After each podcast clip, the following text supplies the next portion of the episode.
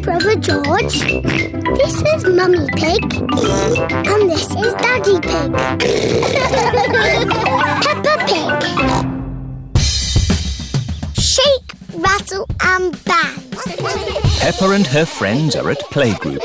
Today, children, we are going to learn about instruments that you shake, rattle, and bang. Hooray! First, choose an instrument each from the music room. I've got drums. They are called bongo drums, Danny. You bang them with your hands like this. I've got a flat bongo drum. That is a boran. It is Irish. You beat it with a little stick like this. I've got a tambourine. Very good, Pedro. You can also shake it like this. Ooh. I've got a big drum. Ah, the bass drum. Meow. I don't know what this is called, but it's scrapey. That candy is called a kiro, and it comes all the way from South America. Wow. How did it get here? I brought it back from my holiday. What are these?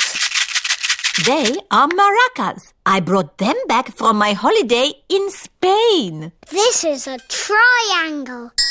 My dad sells these in boxes of ten. Thank you, Freddy. I will remember that. You don't need to go on holiday to get them. Thank you.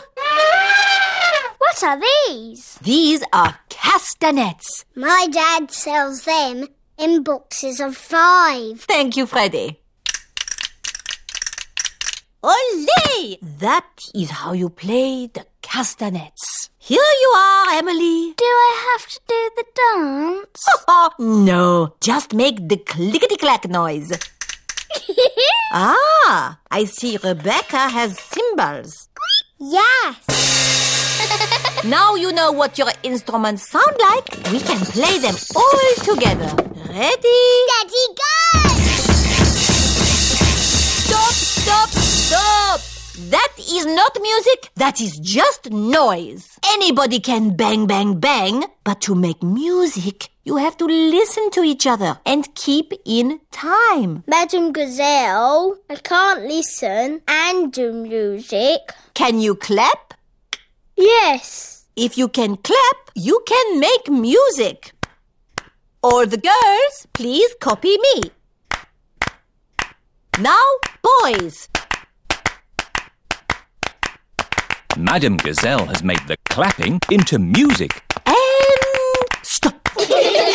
now we will learn how to play our instruments together. The parents have come to pick up the children. Ah, you're just in time. May I present the Shake, Rattle and Bang Orchestra? Children, ready, steady, go!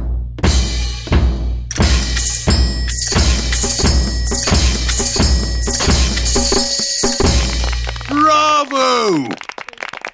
Perhaps some of my old pupils would like to join in too.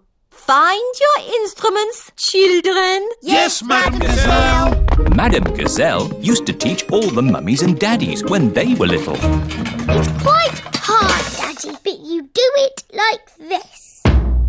Let me see if I've got that right. Daddy, you can play the drums. I am a bit of an expert at drumming. That's good shake, rattle, and banging. Now for a tune.